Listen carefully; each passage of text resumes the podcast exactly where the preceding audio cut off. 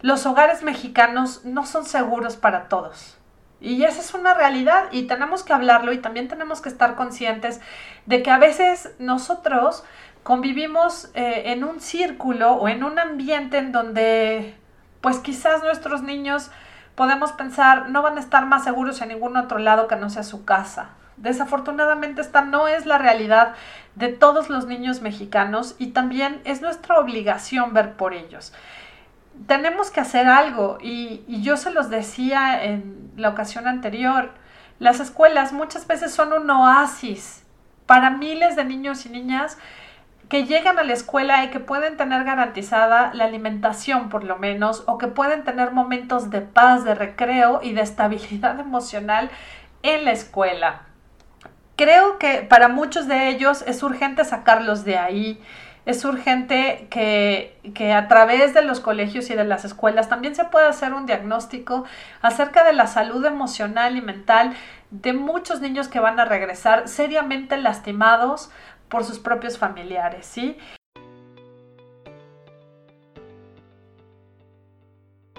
Hola, ¿qué tal? ¿Cómo están? Bienvenidos al segundo episodio de Calla y Escucha. Mi nombre es Ruth García, estoy muy contenta de estar con ustedes en esta segunda entrega de un podcast que sin duda tratará de ser polémico y que quizás va a decir cosas que a muchos de ustedes no les va a gustar escuchar y que incluso he estado analizando que a mí tampoco me gusta mucho decirlas. Y es que miren, en este segundo episodio vamos a hablar de la otra pandemia estamos muy enfocados, lógicamente, en lo que es el COVID-19 y en todo lo que esto ha generado. Y bueno, pues derivado del capítulo 1, en donde decía, porque es urgente abrir las escuelas ya, he recibido muchos comentarios de muchas personas acerca del por qué no abrir las escuelas. Y pues bueno, yo también comprendo que muchas de las cosas que las personas me han dicho están cimentadas en un miedo algunas veces fundamentado y otras no. Y digo por qué algunas veces fundamentado. Yo entiendo que miles de personas en México tristemente han perdido la vida por esta enfermedad. No es algo que yo no conozca, que me sea ajeno o que sea insensible ante el tema, ah, porque pues también hay gente que me ha dicho, ¿cómo se nota que usted no perdió a nadie por COVID? ¿Cómo se nota que, que, usted tiene coche? ¿Cómo se nota que no tiene hijos? ¿O cómo se nota que, que usted ya no aguanta a su hijo en su casa? ¿No? Y la verdad es que ninguna de esas cosas son ciertas. Al igual que muchos de ustedes que me escuchan, yo también perdí a gente que amaba, que quería y que me importaba por esta enfermedad que ha sido devastadora para todos. Em, hubo alguien que me dijo, te reto a que te subas todo un día al transporte público a ver si sigues pensando igual. Y esto por toda la gente que tendría que usar el transporte público para llevar a sus hijos a los, a los colegios o a las escuelas.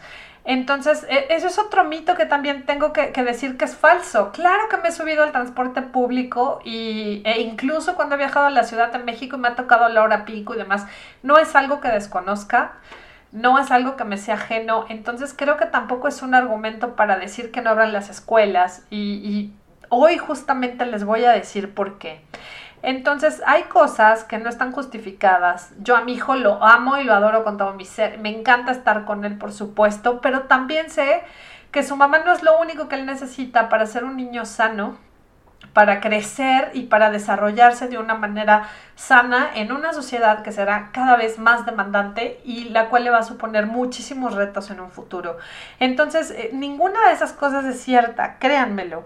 El querer abrir las escuelas es precisamente, yo lo decía en ese episodio, es precisamente por aquellos niños que no son tan privilegiados como el mío a lo mejor, o como el de muchos de ustedes que también me escuchan y que tienen las facilidades de darles el internet, la computadora y de brindarles todas las herramientas que ellos necesitan a su alcance. Y, son muy afortunados y de verdad que son privilegiados en ese sentido. Pero eh, mi defensa de la apertura de las escuelas va orientada, sí, a todos los niños, pero particularmente para aquellos niñas, niñas y adolescentes que están en una situación más desfavorecida.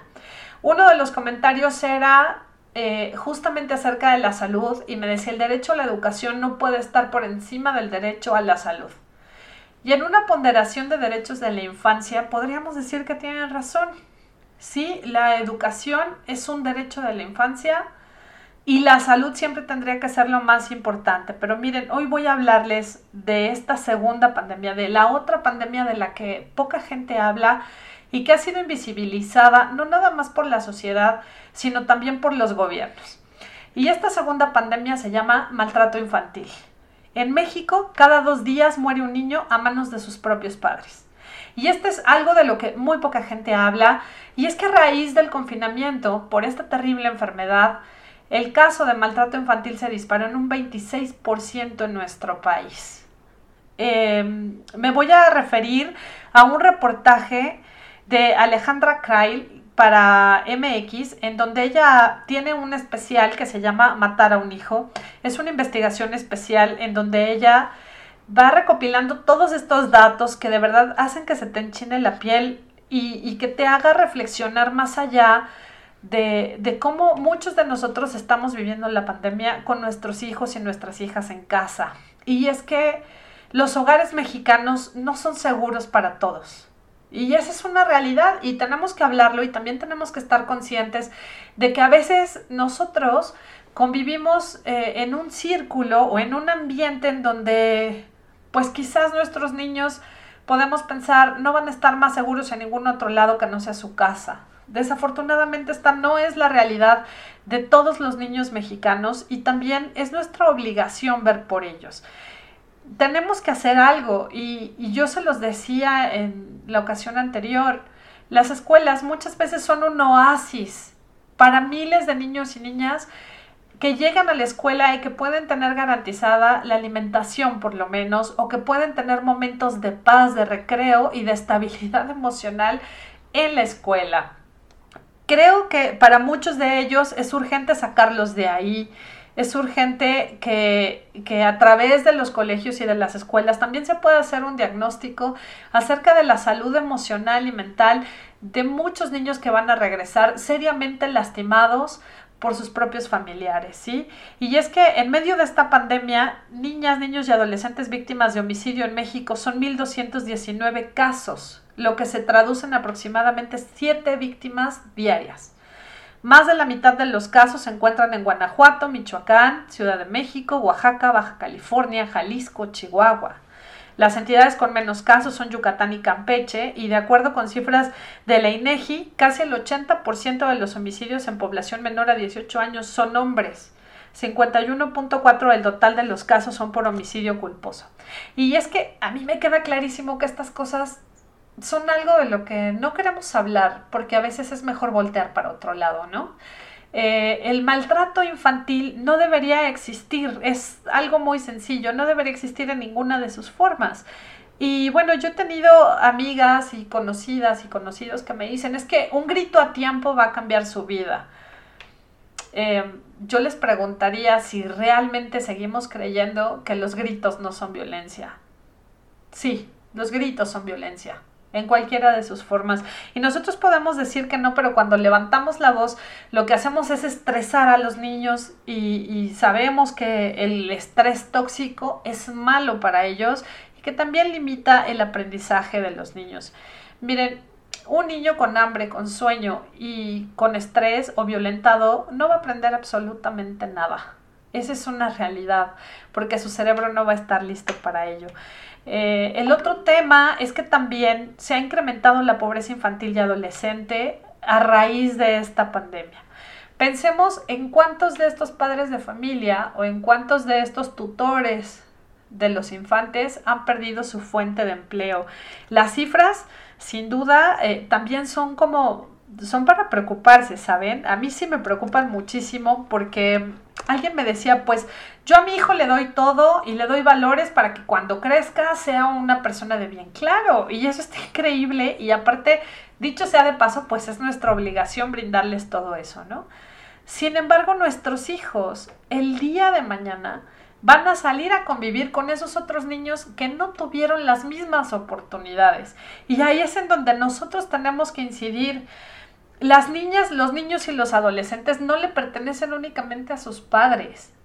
Y eso es algo de lo que deberíamos estar conscientes todos.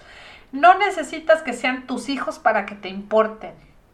¿Por qué? Insisto, estos niños, niñas y adolescentes son los adultos el día de mañana con los que tu hijo, tu hija y mi hijo van a salir a convivir en un futuro y con los que van a tener que, trabajar, que convivir, que lidiar y sacar a este país adelante tenemos que pensar en ellos. Miren, 62.2% de las personas que trabajan en hogares con niños, niñas y adolescentes trabajan en el sector informal, lo que les imposibilita el resguardo domiciliario.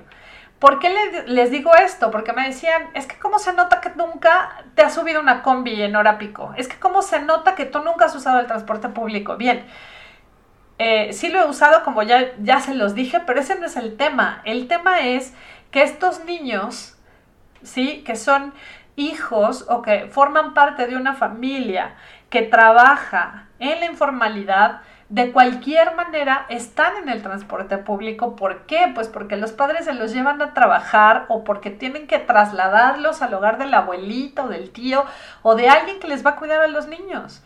Los niños de cualquier manera están siendo usuarios del transporte público hay un mejor lugar para ellos, aparte del hogar, en algunos casos. ¿Hay algún lugar mejor para ellos que no sea la escuela?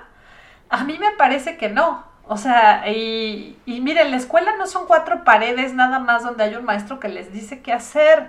No se trata de que la escuela se convierta únicamente en una guardería en donde te los van a cuidar y ya. La escuela es muchísimo más que eso. La escuela es ese lugar en el que ellos desarrollan habilidades para el futuro. Tengo una amiga que es muy partidaria del homeschooling y que ella lo lleva a cabo de una manera extraordinaria. Y ya entonces ella me decía que no siempre el sistema escolarizado es la respuesta a todo. Pero también yo le decía a ella que tristemente no todos los padres estamos capacitados para hacer un homeschooling o una escuela en casa como ella lo hace. Ella tiene ciertas características muy particulares y conocimientos y demás que la hacen tener un modelo de estudio en casa bastante exitoso. Pero si regresamos a esta otra realidad de todas estas personas que trabajan en la informalidad o que perdieron sus empleos, ¿cuántos de nosotros, padres de familia, seríamos capaces de implementar un modelo de escuela en casa tan satisfactorio o con tan buenos resultados como ella? ¿No? Eh, más de 4.6 millones de personas en hogares con niños, niñas y adolescentes reportaron estar desempleadas porque fueron descansadas sin goce de sueldo y no podían salir a buscar trabajo. 55% de los desocupados a nivel nacional. Es una cifra, créanmelo, extraordinaria. 32.3 de los hogares con niños, niñas y adolescentes reportan que uno o más de los integrantes del hogar perdieron su empleo o fuente de ingresos durante la cuarentena. Un dato mayor en comparación con solo el 21.9 de los hogares sin niños, niñas y adolescentes. Esto de acuerdo a la COVID-19 2020. Entonces, cuando nosotros vemos estas cifras, realmente tenemos que ponernos a pensar eh, cómo le estarán pasando estos niños, niñas y adolescentes cuyos padres de familia perdieron el trabajo. Eh, entonces, miren, créanme que yo tengo clarísimo que la salud es lo más importante, pero aquí también estamos hablando de niños que están siendo maltratados y de niños que muy probablemente están perdiendo la vida a manos de sus propios familiares dentro de sus hogares. Los hogares en México no todos son 100% seguros. Eh, dentro de esta investigación especial, se determina en la base de datos de MX a partir de las actas de defunción que procesa el Instituto Nacional de Estadística y Geografía de la INEGI, muestra que cada dos días es asesinado un menor de 15 años por algún familiar cercano, dentro de sus hogares o directamente por maltrato. Este registro muestra la última parada de la cadena de violencia que padecen miles de menores de edad al lado de sus cuidadores, la muerte. Los médicos alrededor del mundo lo han llamado síndrome de Kempe, síndrome del niño maltratado y recientemente maltrato infantil. Son estos actos deliberados por parte de padres, madres, padrastros o cualquier familiar que tenga a cargo un menor que buscan dañar ya sea física, emocional o psicológicamente a las niñas y a los niños. Es decir, tenemos que entender que el maltrato no solamente es físico, el maltrato también puede ser emocional y psicológico y que esto puede traer graves repercusiones a largo plazo. ¿Cómo matan las familias mexicanas? El 5% asesinó con maltratos o negligencia, el 26% de los asesinatos no hay una causa determinada de muerte. El 36% de los homicidas usaron un arma de fuego. El 15% de los agresores ahorcó a sus víctimas. Y el 10% usó un arma blanca para agredir a los niños.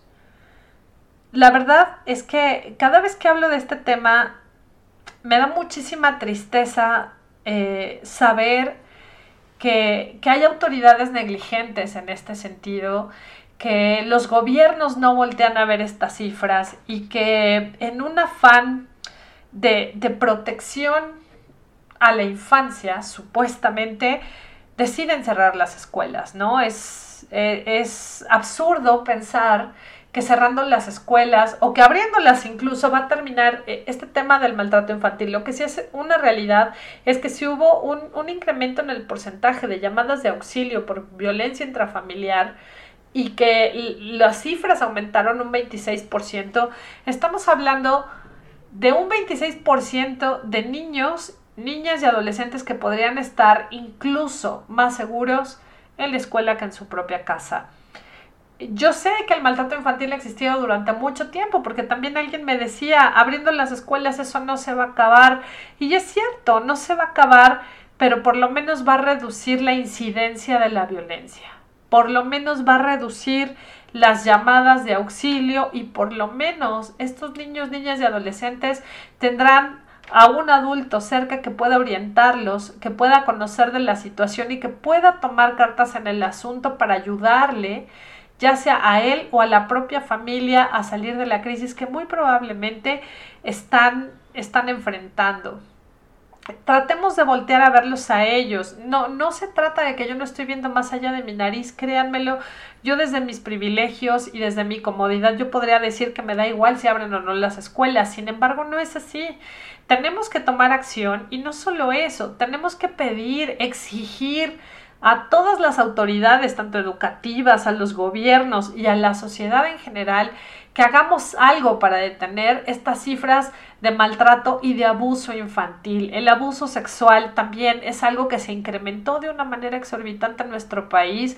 Ahí están las estadísticas, no es algo que únicamente se me ocurrió salir a decir en este, en este segundo episodio. Esa es la otra pandemia, la pandemia del maltrato infantil, la pandemia del abuso infantil de la que no queremos hablar porque lastima, porque duele, porque son cosas que preferimos no voltear a ver y que sin embargo tenemos que hacerlo porque todas las acciones que nosotros podamos tomar al día de hoy pueden representar la diferencia en la vida de uno de esos niños, niñas y adolescentes. Nosotros podemos cambiar su vida adulta con acciones tan simples y tan sencillas como ir a limpiar su escuela, como hacer activismo en pro de la infancia, como empezar a cuidar a todos los niños, sean nuestros o no. Insisto, no necesitamos que los niños nos pertenezcan para que nosotros podamos hacer algo y tenemos que entender que ellos van a ser la responsabilidad de absolutamente todos. Bueno, en México, 6 de cada 10 niños sufren disciplina violenta. Y la realidad es que sí es bastante paradójico que los entornos supuestamente seguros, como el hogar, sean los que generan más violencia. Y esto no lo dice nada más Ruth García, lo dice el representante de UNICEF en México. Justamente en octubre del año 2019, él daba una conferencia en donde decía que de cada 10 niños entre 1 y 14 años, al menos 6 experimentaban una forma de disciplina violenta en su hogar. Em, y esto lo digo porque también, miren, a mí me han dicho muchísimo, es que a mí así me educaron y no soy una mala persona. Es que a mí así me disciplinaron con la chancla y no soy una mala persona. Y es que a mí mi mamá sí me gritaba y me pegaba y me... Ok, em, estamos hablando de que así nos disciplinaban y educaban hace 30 o 40 años. Pero el mundo ya cambió, gente. La sociedad ya cambió y nosotros no podemos seguir utilizando como argumento que así nos educaron, porque en realidad hoy tendríamos que analizar si realmente esa forma de educación no dejó alguna herida en nuestra infancia, no lo sé, y nosotros podemos pensar que no, porque es algo muy normalizado. Es más, miren, les pongo un ejemplo. Hoy por hoy, si tú estás sentado en un restaurante y ves que en la mesa de al lado el marido golpea a su esposa y, la bofetea delante de todos, en ese momento alguien del restaurante va a llamar a, 911 o alguien del restaurante se va a parar a tratar de calmar la situación y va a decir, oye, ¿qué te pasa? Cálmate, es una mujer. ¿Por qué? Pues porque las mujeres hemos hecho eh, lo propio y hemos tenido una lucha durante décadas para, para, que nuestros derechos sean visibilizados y para que hoy por hoy la violencia contra una mujer sea castigada de distintas formas, tanto penalmente, jurídicamente, como a través de la condena, condena social. Pero ¿qué es lo que pasa cuando vemos que una mamá o un papá da una nalgada a su hijo en plena calle? O cuando vemos que se voltea y grita, eh, y le grita fuerte y el niño comienza a llorar. Nadie hace nada Nadie, porque entonces en una normalización de la violencia decimos algo hizo, seguramente se lo ganó, él tiene la culpa. Entonces tenemos tan normalizadas estas prácticas que no nos damos cuenta que también son formas de violencia. Y no, señoras y señores, no se trata de formar generaciones de cristal. Se trata de erradicar la violencia sí o sí de la vida de los niños, de las niñas y de los adolescentes. Si ustedes hoy por hoy me dijeran que México está colocado como uno de los países más desarrollados del mundo y que tenemos uno de los mejores sistemas educativos del planeta, entonces yo podría decir, tienen razón, esto funciona, no lo cambiamos. Pero no, no funciona. La violencia no es el camino y la violencia nunca va a ser la forma de educar. La violencia no debería tener cabida en ninguna de sus formas en contra de un niño o una niña o un adolescente. Y la realidad es que si nosotros viéramos que un padre, madre o cualquier adulto violento maltrata a un niño, aunque sea con una nalgada, un pellizco o un jaloneo, tendríamos que intervenir y las autoridades también tendrían que intervenir y también tendría que existir la condena social para este tipo de violencia. ¿Por qué seguimos permitiendo el maltrato infantil? ¿Por qué seguimos permitiendo que cualquier persona, aunque sea su padre, madre, tutor, cuidador o quien sea, ¿por qué seguimos permitiéndoles que maltraten a un niño de manera física o verbal? Incluso peor, psicológica. La violencia no es el camino y el castigo corporal es únicamente el punto de partida para un daño mayor. Nosotros tenemos la oportunidad en nuestras manos de cambiar el futuro de millones de niños en nuestro país. Y sí, la apertura de escuelas es parte de este proceso. Em, no sé cómo más puedo decir que el castigo corporal es una forma de crianza que puede propiciar violencias más extremas es momento de pararlo. Em, debemos dejar de caer en el adultocentrismo. Y miren, cuando la gente me pregunta por esto y me dicen, es que, ¿qué es el adultocentrismo? Les pongo un ejemplo. Mira, tú invitas a tu mamá a comer a tu casa y cocinas todo el día y haces una sopa y haces un guisado. Y cuando llega mamá tu mamá y se sienta en la mesa, te dice, híjole, ¿sabes qué? No me puedo comer la sopa. No me gusta la sopa de fideo ¿Qué haces? ¿Qué hacemos? Retiras el plato de comida y dices, bueno, está bien, te sirvo el guisado. Pero ¿qué pasa cuando un niño te dice, mamá, no quiero comer la sopa? No, te la comes y lo obligas a comer la sopa cuando el niño no quiere. Eso es adultocentrismo. ¿Por qué? Y nosotros decimos, es que está aprendiendo. ¿Qué es lo que está aprendiendo? Y creo que esta pregunta tendríamos que hacernosla más seguido. ¿Qué es exactamente lo que está aprendiendo? ¿Figuras de autoridad? ¿En realidad es eso lo que le estamos enseñando a nuestros hijos?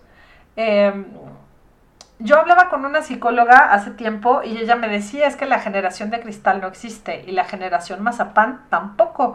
Lo que existe es que hoy por hoy más niños, niñas, adolescentes que se conviertan en jóvenes están en contra de las formas de violencia, eh, de cualquier manera que se expresen. O sea, más bien existe ya una intolerancia a ciertas formas de violencia con las que nosotros crecimos y que fueron normalizadas, pero que eso no quiere decir que esté bien, ¿sí? Entonces, bueno, em, hay leyes mexicanas, sepan que hay leyes mexicanas e internacionales que buscan proteger a los menores de la violencia, porque miren, México está suscrito a la Convención Internacional de los Derechos de la Infancia, es la Convención de los Derechos del Niño de la UNICEF.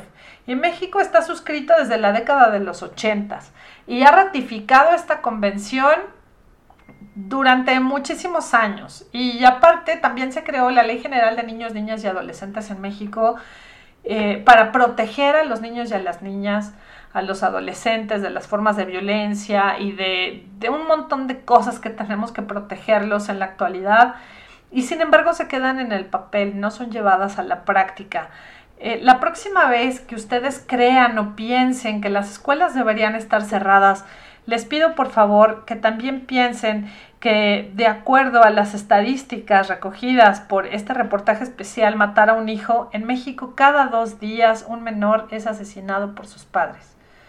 Y esto está en las estadísticas del 2012 al 2017. Si hacemos matemáticas y se incrementó un 26% a raíz del confinamiento, hacer números es algo devastador y es algo que tendría que importarnos a todos. Y, no, no tenemos que ver las fotografías de los niños asesinados, sino no tenemos que saber la nota roja para sensibilizarnos ante este tema que es cada vez más preocupante y que, de nada sirven las leyes y que de nada sirven muchas cosas si no, si no lo vemos primero. Y lo primero que tenemos que hacer es verlo y después entenderlo y entonces aceptarlo, porque la otra pandemia en México en contra de las niñas y los niños los adolescentes se llama maltrato infantil. Y pararlo es responsabilidad de todos. Nosotros como sociedad tenemos una corresponsabilidad enorme enorme. Lo que pasa es que a veces nos cuesta muchísimo trabajo entender que formamos parte de una comunidad y que cada una de nuestras acciones puede ser benéfica o perjudicial para ella. El regreso seguro a clases, el sacar a estos niños de un círculo de violencia, nos compete a todos. Y en la manera en la que nosotros empecemos a tomar acciones, ejercer una condena social o en, la medida en la que nosotros empecemos a participar de forma activa y responsable en beneficio de la infancia, nuestro país va a cambiar. Pero yo creo que esa es la única manera de sanar muchísimas, muchísimas heridas eh, de nuestro país y que ojalá podamos hacerlo pronto y que ojalá cada vez más vayamos rompiendo todos estos paradigmas que nos impiden ver que los niños nos pertenecen. Los niños, las niñas y los adolescentes son responsabilidad de toda la sociedad no únicamente de sus padres. Y ojalá que nosotros padres también nos dejemos ayudar y que también comprendamos que no únicamente estamos formando integrantes de nuestra propia familia, estamos formando a los ciudadanos de mañana, y que esos ciudadanos de mañana ojalá, ojalá puedan generar ese cambio en México que todos llevamos décadas esperando, pero que en realidad trabajamos muy poco para lograr. Y pues bueno, ya para concluir, em, me gustaría invitarlos a reflexionar de verdad acerca de, de pequeñas o grandes acciones que nosotros podemos hacer desde nuestra trinchera como ciudadanos, como padres de familia, como hijos, como hermanos, como como ciudadanos simplemente, ¿no? ¿Qué qué es lo que podemos hacer para cambiar esto? Eh, y bueno, Pablo Sergio Piñeiro, experto independiente que dirigió un estudio de las Naciones Unidas sobre violencia contra la infancia, dice, la violencia no debe tener cabida en la vida de los niños y las niñas. La violencia nunca es afectuosa y es antieducativa. Hemos repetido innumerables veces el mantra, la violencia contra la infancia es injustificable. Cualquier forma de violencia contra los niños y las niñas es prevenible. ¿Qué quiere decir? Está en nuestras manos el cambio, señoras y señores. Nosotros podemos hacer algo por cambiar el destino de millones de niños que se encuentran allá afuera y yo estoy segura de que todos queremos vivir en un lugar mejor. Les quiero dejar algunas cifras para reflexionar. El 49.6% de las niñas, niños y adolescentes en México se encuentran en situación de pobreza y 9.3 de ellos están en pobreza extrema. De más de 130 conferencias de prensa a lo largo de todo este tiempo que ha durado la pandemia, solo tres fueron sobre niñas y niños. Sigue una deuda ética de una comunicación oficial dirigida de forma especializada a casi 40 millones de niños, niñas, que, viven en nuestro país y que es importante, por supuesto, también escucharlos y también atenderlos porque su derecho a la participación se ha visto claramente vulnerable con la pandemia y este también es un derecho inalienable que tienen todos los niños y niñas. Se estima que antes del COVID 3.2 millones de niñas, niños y adolescentes de 5 a 17 años se encontraban en condición de trabajo infantil. Así que es muy importante, de nuevo, insisto, abrir las escuelas, con protocolos, con medidas de seguridad, que podamos realmente garantizar su seguridad en todos los sentidos. Entonces, ojalá que, podamos reflexionar sobre todo esto, pensar en todos esos millones de niños y niñas, adolescentes que hoy nos necesitan, que están en una condición de vulnerabilidad, que están siendo maltratados de diversas formas y que, que entendamos de una vez por todas que si cambiamos el comienzo de la historia, cambiamos la historia entera. Esa frase no es mía, pero me encanta y la voy a repetir hasta el cansancio. Podemos hacer el cambio a través de pequeños actos, de grandes actos, pero seamos más conscientes y tratemos sobre todo de proteger a la infancia. Muchísimas gracias por escucharme. Si llegaste hasta el final de este episodio, me dará muchísimo gusto leerte. Me puedes escribir en el Twitter, arroba Ruth-García- Ahí podemos platicar, debatir, eh, cualquier cosa y pues yo estaré encantada de escuchar tus comentarios. Muchísimas gracias y nos escuchamos a la próxima.